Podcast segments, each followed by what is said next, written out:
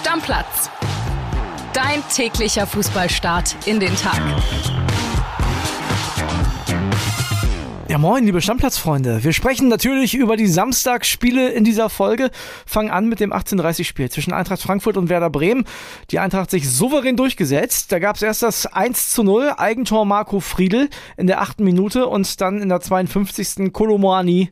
Ja, wer sonst in diesen Tagen? Ne? Mittlerweile zehn Tore, zehn Vorlagen, Topscorer der Bundesliga mit dem 2 zu 0. Das war tatsächlich auch der Endstand. Niklas Füllkrug hat für Werder in der Nachspielzeit noch getroffen. Das war aber abseits. Und man muss schon sagen, es war ein klar verdienter Sieg für die Eintracht. Werder Bremen am Ende einen Expected Goals Wert von 0,24, also damit kann man in Frankfurt einfach keine Punkte holen. So, und damit gucken wir auf die Konferenz. 15.30 war wieder eine Menge los und bei mir im Studio ist der Kollege Flo Witt, der Podcast-Papa. Mit besonders guter Laune. Hallo André, äh, hallo Podcast, Stammplatz-Community. Du bist einfach ein richtig verrücktes Orakel mittlerweile geworden. Ja, ich sollte wieder anfangen. Ich hab's mir, ich habe ja genug schlechte Eigenschaften. Ich rauche leider ab und zu zu viele Zigaretten und auch Rotwein schmeckt ganz gut. Aber Sportwetten ist dann so ein Laster, was ich nicht haben will. Ja. Aber manchmal so in den letzten Wochen denke ich, äh, sollte ich's mal machen, dann hätte ich mehr Geld für Zigaretten und Rotwein. Nee, lass es lieber, weil dann klappt das nicht mehr. Ja, ich weiß. Ne, Dann klappen deine Ansagen nicht mehr. Aber du hast es vorausgesagt, Borussia Mönchengladbach, da hat ja nach dem letzten Wochenende gar nichts drauf hingedeutet, hat tatsächlich den FC Bayern geschlagen. Wie das zustande gekommen ist, müssen wir natürlich drüber reden. Denn das war jetzt auch kein 0815 herkömmlicher Gladbach-Sieg, ja. Achte Minute, die Szene des Spiels, oder? Ja, die Szene des Spiels, da wird heute noch eine Menge drüber gesprochen werden, da wird morgen vielleicht auch noch drüber gesprochen werden. Upamecano sieht rot wegen einer vermeintlichen Notbremse. Bayern damit in Unterzahl und äh, da wird es halt äh, schwierig für jede Mannschaft, auch für Bayern. Was hast du gedacht, als du die Szene gesehen hast? Also, als ich die Szene das erste Mal im Gamespeed gesehen habe, äh, habe ich gedacht, das war gar nichts. Das muss man einfach laufen lassen. Als ich dann die Zeitlupe gesehen habe, habe ich gedacht, oh, das ist ein ganz schönes Weicheirot, aber man kann es geben. Bei mir war genau andersrum. Ich habe in der Realgeschwindigkeit gedacht, der fällt niemals hin, wenn das kein Foul ist, weil der kann ein Tor schießen. Ne? Das habe ich gedacht. Dann habe ich die Szene gesehen und dann habe ich schon gedacht, boah, das wird schwer für den, das wieder zurückzunehmen, aber eigentlich ist mir das zu wenig. So, das, das habe ich gedacht. Und wir haben ja zum Glück einen Schiedsrichter-Experten, einen ehemaligen Bundesliga-Schiedsrichter mit Thorsten Kienhöfer und der hat uns eine Sprachnachricht geschickt und wir hören mal rein, wie der das Ganze sieht. Ich kann natürlich Schiedsrichter Wels absolut verstehen, dass er in hoher Geschwindigkeit, er läuft hinterher, sieht die beiden Kontrahenten äh, von hinten. Upamecano hat leicht die Hand auf der Schulter von Player und äh, Player geht halt bei hoher Geschwindigkeit äh, dann anschließend zu Boden. Reicht das jetzt für einen Foulpfiff aus und in Folge dann für eine rote Karte? Wie gesagt, in Realgeschwindigkeit kann ich das nachvollziehen, aber wenn ich mir die Fernsehbilder anschaue, muss ich einfach zu der Erkenntnis kommen, dass dieses Handauflegen auf der Schulter nicht für ein Foulspiel ausreicht. Und äh, dementsprechend wäre das Foulspiel zu revidieren und auch die rote Karte. Für mich ist es nicht nachvollziehbar, dass der Videoschiedsrichter äh, Tobias Wölz nicht zum Monitor geschickt hat. Natürlich gibt's jetzt das VR-Protokoll. Nur bei einer glasklaren Fehlentscheidung darf der Videoschiedsrichter ja eingreifen. War es jetzt eine glasklare Fehlentscheidung? Weil man kann ja argumentieren, ja, dieses Handauflegen auf der Schulter bei hoher Geschwindigkeit reicht für ein Foulspiel aus. Dann ist die Eingriffsschwelle so hoch, dass der Videoschiedsrichter nicht eingreifen kann. Nur ich sage, bei so einer harten Strafe, schon in der achten Minute, und die rote Karte ist nun mal eine sehr, sehr harte Strafe, hätte ich mir gewünscht, dass der Videoschiedsrichter sagt, pass mal auf, Tobias, schaust dir nochmal an. Für mich reicht das nicht aus, um dort faul zu falten. Für mich reicht das nicht aus, um dann auch in Folge die rote Karte zu geben. Schaust dir bitte nochmal an, weil die Strafe ist einfach äh, zu hoch. Bei einem normalen Foulspiel im Mittelfeld kräht kein Hahn nach, aber das mit in Folge mit Rot ist halt einfach zu hart. Und wie gesagt, ich hätte mir gewünscht, dass der Videoschiedsrichter dort den Hauptschiedsrichter zum Monitor geschickt hätte, weil für mich reicht dieses Handauflegen für ein Foulspiel und dann auch in Folge für eine rote Karte nicht aus. Also Flo, erstmal dickes Lob für Toto Kienhöfer. Perfekt erklärt. Grüße gehen raus, ja, so wünscht man sich das. Äh, Da sind wir jetzt alle auf Stand, wissen, was passiert ist. Und ich muss dir sagen, ich finde es jetzt auch mit diesem Background-Wissen sehr, sehr gut, wie es entschieden wurde, weil wir haben nämlich genau die Situation und ich reg mich da immer drüber auf, dass viel zu viel vom Videoschiri korrigiert wird und zurückgenommen wird. Wir haben jetzt genau die Situation, da hat im Gamespeed ein Schiedsrichter gedacht, im Gegensatz zu mir, das war ein Foul, das muss eine rote Karte geben, das war eine Notbremse. Dann hat der Videoschiri nicht eingegriffen, beziehungsweise nicht überstimmt, weil es einfach keine glasklare Fehlentscheidung war. Und genau das finde ich richtig. Ich verstehe auch den Kollegen Kienhöfer, der sagt, er hätte sich das andersrum gewünscht, hätte gesagt, geh doch mal raus, guck's dir noch mal an. Aber ich finde, es war einfach keine glasklare Fehlentscheidung. Ich finde, das, was äh, Toto da sagt, vor allem was die Minute angeht, das ist für mich der entscheidende Punkt. Ich finde, das darf keine Rolle spielen. Ja, das muss aber eine Rolle ich weiß, spielen. was er meint und ich weiß, ich finde, das, das ist so ein bisschen dieses Fingerspitzengefühl und weiche Faktoren, die in keinem Regelbuch stehen. Es steht ja in keinem Regelbuch, rot ist nur rot, wenn es irgendwie in der Mitte des Spiels passiert und ich habe keine Ahnung, sondern Hast rot du ist natürlich rot. recht. Hast du recht, aber die können ja froh sein, wir alle können froh sein, dass das die Bayern waren, die dann immer noch einigermaßen konkurrenzfähig sind. Jetzt stell dir mal vor, die Bochumer spielen in Gladbach und kriegen nach acht Minuten so eine rote Karte. Ja, gute Nacht. Da hast du auch als Gladbach-Fan keinen Spaß mehr an dem Spiel. Und das, Aber auch darum darf es ja nicht gehen, ob irgendwelche Fans Spaß an dem Spiel haben. Ich finde, das war ein gutes Beispiel dafür, wie es laufen kann, ohne Nerv mit dem Videobeweis. ja, aber du hältst dich jetzt so ganz, ganz, ganz strikt an dem Regelbuch fest. Dafür ne? sind sie da. Ja, aber ich finde ja, dieses Fingerspitzengefühl, was wir ja auch immer wieder monieren, dass das immer mal wieder da sein muss, das hätte da auch. Ja, ich bin grundsätzlich auch ein Freund von Fingerspitzengefühl. Ich habe nur das Problem bei Fingerspitzengefühl, wo fängt der Finger an und wo hört er auf? Weil, sind wir dann bei einer Diskussion, ist im US-Sport, im Basketball wird das ganz oft diskutiert, ein Star-Bonus, gibt's das im Fußball auch dann? Muss man sagen, na ja, also dem 18-Jährigen, der sein zweites Bundesligaspiel macht, dem da musste so ein Foul abpfeifen, Ja. aber am Hummels, na, lieber erstmal nicht in der achten Minute. Aber, aber, Flo, wir reden ja nicht davon, dass der Upamecano den oben gezogen hat und dann die Schere ausgepackt hat, sondern das war ja, wie Toto richtig sagt, eigentlich schon gar kein Foul. Es war ganz, ganz, ganz, ganz wenig. Sehr, sehr, sehr, sehr wenig. Und dann brauche ich in der achten Minute das Fingerspitzengefühl. Mhm. Da wir meine Meinung Da haben wir unterschiedliche Meinungen, aber das ist ja das Schöne, darum kann man drüber diskutieren. Ich will noch mal ganz kurz dabei bleiben, egal ob Foul oder nicht, und aus meiner Sicht war es ein leichtes Foul, hat man halt auch gesehen, Upamecano hat der Speed gefehlt. Ja, absolut. Und so leid es mir tut, das ist halt der Unterschied. Einem Weltklasse-Innenverteidiger passiert das nicht. Um nochmal überhaupt wieder dieses Spiel aufzugreifen, das ging ja schon vor dem Spiel los. Wir haben uns die Aufstellung angeguckt und haben gedacht, was macht denn der Nagelsmann da? Ja, all in gegangen, würde ich sagen. Also das war schon volles Risiko. Wir haben im Bild auch die Überschrift gemacht, als wir die Aufstellung gesehen haben und die Infos hatten. Volles Risiko von Nagelsmann. Hat vier Leute ausgewechselt im Gegensatz zur Paris-Startelf. Jetzt kann man sagen, das ist ja auch erst in drei Wochen das Paris-Rückspiel. Also die haben jetzt keine große, irgendwie, dass jetzt sie groß Pausen bräuchten. Er hat es aber genauso erklärt, hat gesagt, lange Saison, er will allen Spielern Spielanteile geben. Das ist schon äh, Risiko gewesen. Wir haben hier gesagt, wenn es schief geht, muss er sich die Fragen gefallen lassen. Jetzt ist es passiert. Schauen wir mal, wie es weitergegangen ist. 13. Minute, 1-0 Stindel dann für die Gladbacher. Und da hat man dann schon gedacht, oh, oh, rote Karte und hinten, das wird ein langer Nachmittag für die Bayern. Und dann gab es eine ganz interessante Szene, 16. Minute. Thomas Müller als Kapitän aufgestellt, verlässt den Platz. Cancelo kommt. Also erstmal taktisch, auch da, jetzt komme ich komme wieder mit meinem Fingerspitzengefühl. Also taktisch kann ich das komplett verstehen, ne, dass du entweder Müller oder Gravenberg zum Beispiel opferst und sagst, pack den Cancelo rein. Aber weißt du, der Müller, der kam gegen Paris erst in der 75. Der war ja eigentlich frisch. Jetzt stellt er den als Kapitän auf, ist halt von der Rangfolge her der Kapitän und nimmt den dann wegen der roten Karte nach 16 Minuten raus. Ich meine, hätte er wahrscheinlich auch irgendeinen anderen Spieler treffen können, oder? hat zwei Ebenen. Einmal die taktische, so würde Julian Nagelsmanns erklären, die man vielleicht nachvollziehen kann. Er hat aber auch die andere Ebene und da bin ich ganz deutlich, ich finde, das ist eine Demütigung für Thomas Müller.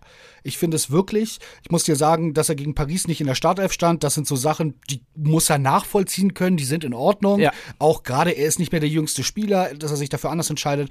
Aber so einen Spieler rauszunehmen nach 16 Minuten, da hätte es taktisch auch andere Möglichkeiten gegeben. Abgesehen davon hat sie auch nicht gezündet, das muss man jetzt im Nachhinein auch sagen, da ist man immer schlauer. Aber das ist eine Demütigung und da bin ich gespannt, wie Thomas Müller darauf reagiert. Er hat erstmal super reagiert. Ne? Er hat sich da, so sah es auf jeden Fall von außen aus, in den Dienst der Mannschaft gestellt, hat er nicht groß rumgemotzt. Da haben wir auch schon ganz andere Szenen von Leuten gesehen.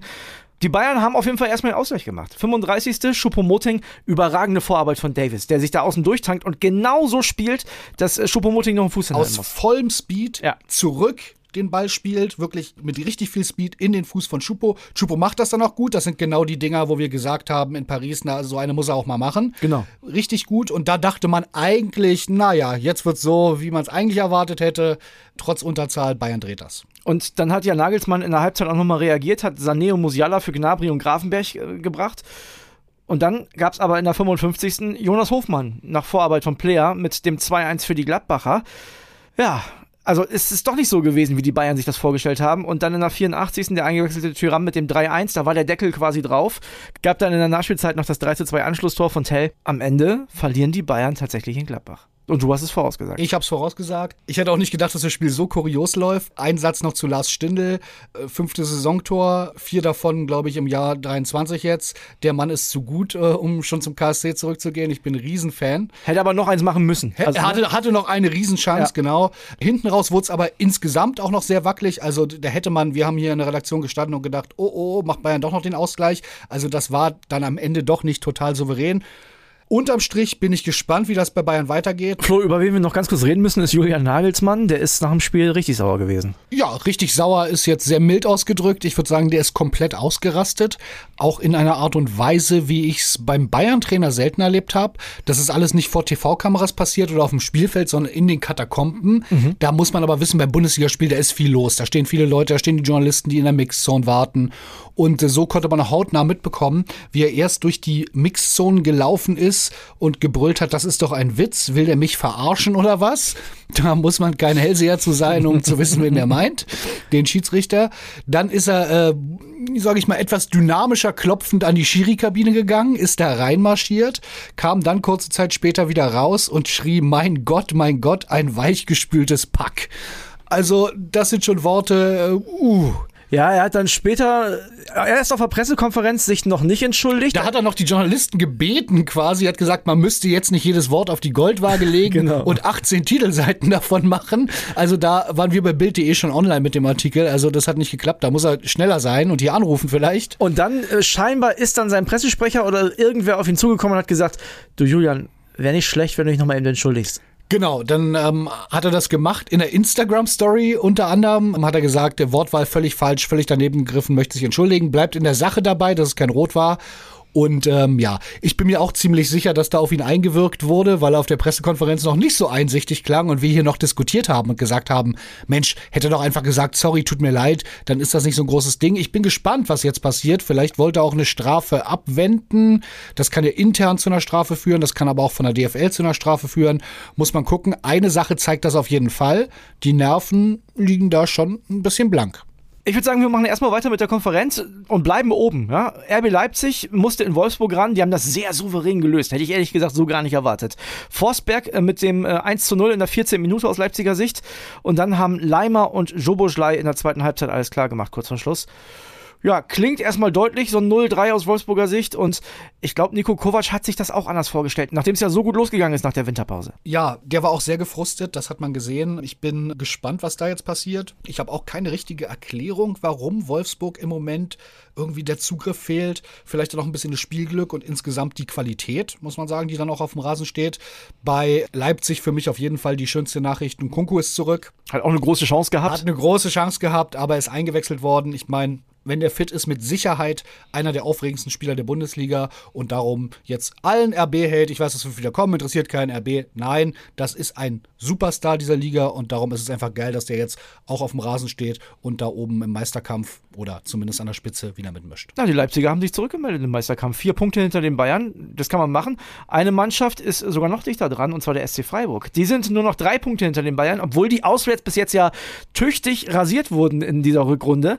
Aber der VfL Bochum, der eigentlich sehr heimstark ist, hatte den Freiburgern nicht für entgegenzusetzen. Gregoritsch mit dem 1 zu 0 nach einer Ecke aus Freiburger Sicht, da war der wirklich blank, muss man ganz ehrlich sagen. Und Höhler, der ja auch super drauf ist momentan, hat das zweite nachgelegt. Also in Bochum musste er erstmal gewinnen momentan. Genau, das haben wir immer gesagt. In Bochum ist es wirklich schwer, auswärts sind sie nicht so doll. Von daher, das ist echt ein Qualitätssieg, muss man sagen, für einen Freiburg. Gregoritsch, wir haben vor der Saison gesagt, toller Transfer für Freiburg. Also, das ist wirklich ein, ein super Spieler. Ich bin persönlich großer Fan. Auch starke Hinrunde gespielt. Starke Hinrunde gespielt. Ex-Bochumer im Übrigen und jetzt achte Saisontor und was ich immer spannend finde und das finde ich gut, das sechste Mal das Führungstor. Also ja. das ist wirklich jemand, der die Qualitätstore genau. macht, wo noch richtig was auf dem Spiel steht. Und äh, von daher, Michael Gregoritsch, ich bin großer Fan. Wenn ich mir ein Freiburg-Trikot kaufen müsste, dann wäre es ein Gregoritsch-Trikot. Ich glaube, für ein, zu einem Freiburg-Trikot wird niemand gezwungen, Flo.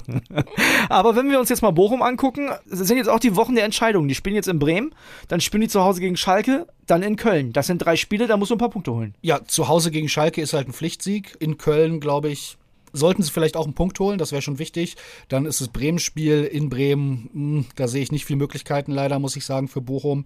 Ja, hast du recht, das ist spannend. Die stehen da mit 19 Punkten, hängt natürlich auch ein bisschen davon ab, was äh, Schalke und Hertha machen, wie viel Druck sie da bekommen. Aber ja, das, aber wir haben es immer gesagt, die müssen ihre Heimspiele weiterhin gewinnen. Das ist jetzt nicht gelungen, nicht mal einen Punkt geholt. Umso mehr, jetzt brauchen sie einen Bonussieg. Und dann sagen wir herzlich willkommen zurück in der Fußball-Bundesliga, Bruno Labbadia. Ja, endlich. Mich freut ja bei Bruno, ist ein super Typ. Komm, das ist einfach, äh, kann man davon halten, was man will. Vielleicht nicht der allermodernste Trainer, aber irgendwie muss man den schönen Bruno doch mögen. Und von daher, erster Sieg für ihn. 3-0 gegen Köln. Was war da mit den Fans los? Schminkverbot habe ich gelesen? Ja, die Stuttgarter haben äh, vorher bekannt gegeben, dass karnevalistisch geschminkte Personen keinen Zutritt ins Stadion erhalten. Aber was für Spielverderber. Richtige Spielverderber. Jetzt würde man sich offiziell wahrscheinlich rausreden mit Vermummung und natürlich, du weißt es selber, du bist viel mehr in Fußballstadien unterwegs als ich. Im Auswärtstrikot äh, gibt es ja auch, äh, kommt man auch nicht äh, in, in, in Stadien oft rein, wenn man nicht dezidiert im Auswärtsblock ist. Ja. Und das wird dasselbe sein, weil also jetzt karnevalistisch geschminkt zu sein im Stuttgarter Stadion, wenn sie gegen Köln spielen, ist es gleich, als ob du ein Köln-Trikot anhast. Ähm, das war eine Geschichte. Andere Geschichte war, dass 500 Ultras auf dem Weg waren nach Stuttgart, Kölner Ultras. Mhm. Und ähm, die wurden von der Polizei aufgehalten vom Stadion, sollten eine Polizeikontrolle, üblichen Geschichten über sich ergehen lassen, haben das abgelehnt, weil es zu lange gedauert hätte und sind wieder umgedreht oder haben in der Kneipe geguckt. Also da hat, glaube ich, schon eine ganze Menge Support gefehlt.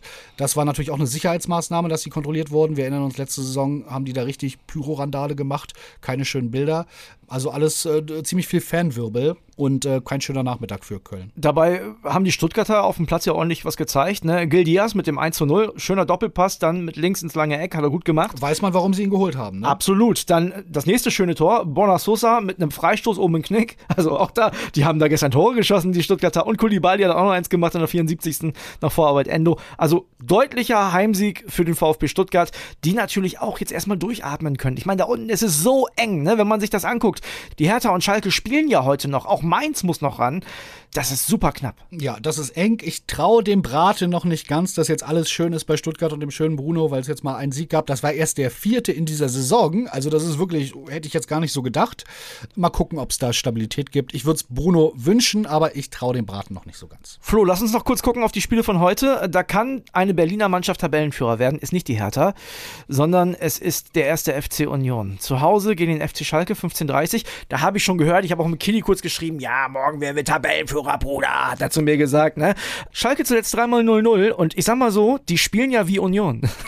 Ja, du würdest sagen, die wollen und können beide kein Fußball spielen. Genau. Jetzt nicht große Werbung äh, für den Kick morgen bei den Kollegen von The Zone. Aber Kili hat mir gesagt, ein Standard von Trimmel reicht. Ich bin auch absolut davon überzeugt, ob es ein Trimmel-Standard wird oder nicht.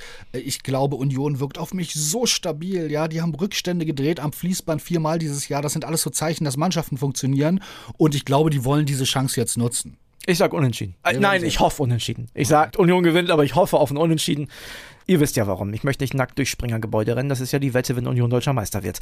17:30 Borussia Dortmund gegen Hertha BSC und auch wenn die Hertha am vergangenen Wochenende sich gestrafft hat und endlich mal gewonnen hat, sehe ich da gar keine Möglichkeiten. Das sehe ich ganz ähnlich. Überhaupt keine Chance für Hertha. Bitter, tabellarisch wird dann, äh, wenn man Pech hat, ist der Sieg nicht viel wert, den man letzte Woche gegen Gladbach geholt hat. Aber Dortmund, die sind einfach zu gut drauf, die sind zu tief besetzt. Ich bin gespannt, ob die ein bisschen rotieren werden, ob Terzic den Nagelsmann-Fehler macht oder. A- Aber man muss dazu sagen, beim BVB ist der Kader sehr ausgeglichen. Die haben viele gute Leute. Genau, du Bank. könntest jetzt äh, Reus und Hummels bringen Genau. und äh, zwei andere Spieler schon. Von daher, das ist schon nochmal möglicherweise auch eine, eine Überlegung, die Terzic haben wird, um Dann- da auch für Ruhe zu sorgen. Dann noch zu Hause gelbe Wand. Also ich sehe Hertha da gar Nein, nicht. ich sehe da auch, ich sehe da einen ganz klaren Dortmund-Sieg. 2, 3-0, 3-1 vielleicht. Übrigens, apropos Hertha, nochmal der Hinweis, ne, da kam gestern eine schöne Sonderfolge raus äh, zur Hertha, zum Berliner Weg 2.0.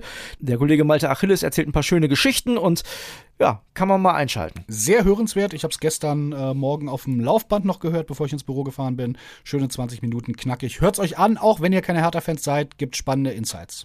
Ein Spiel haben wir noch, 19.30 morgen Abend, Leverkusen gegen Mainz. Da bin ich sehr gespannt, wie sich die Leverkusen da von diesem Euroleague, ja, wie sagt man das? Also, es war ja kein positives Festival, sondern es war ja, da war ja Alarm ohne Ende, wie die sich davon erholt haben. Ja, ich glaube aber, das wird so ein klassisches Ding, was Mainz zu spüren bekommt. Da Ja, ist, meinst du? Da ist Frust, da war am Ende ordentlich auch negative Energie. Sehr viel, ja. Ähm, und ich kann mir vorstellen, die träumen ja auch noch davon, diese Aufholjagd zu starten und um Europa mitzuspielen. Da brauchen sie die drei Punkte und ich bin mir ziemlich sicher, dass die auch holen werden. Schick wurde wieder eingewechselt, kommt jetzt auch zurück. Das heißt, die komplette Offensivpower von Leverkusen wird sich in den nächsten Wochen wieder entfalten können. Und mal angenommen, die fliegen jetzt nächste Woche raus gegen Monaco, dann haben sie die Bundesliga noch vor sich. Und da glaube ich, dann könnte tatsächlich diese Aufholjagd kommen. Ja, komische Fußballzeit, 1930, da muss man sich entscheiden Ja. zwischen Bundesliga und Tatort. Wie findest du es, drei Sonntagsspiele?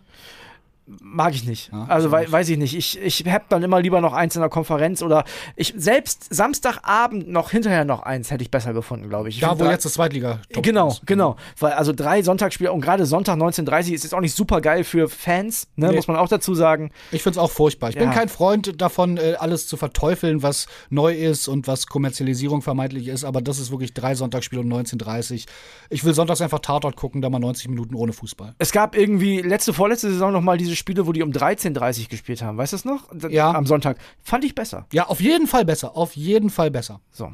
Okay, ich würde sagen, wir machen für heute den Deckel drauf.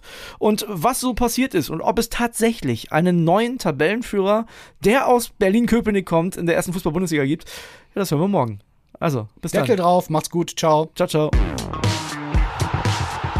Stammplatz. Dein täglicher Fußballstart in den Tag.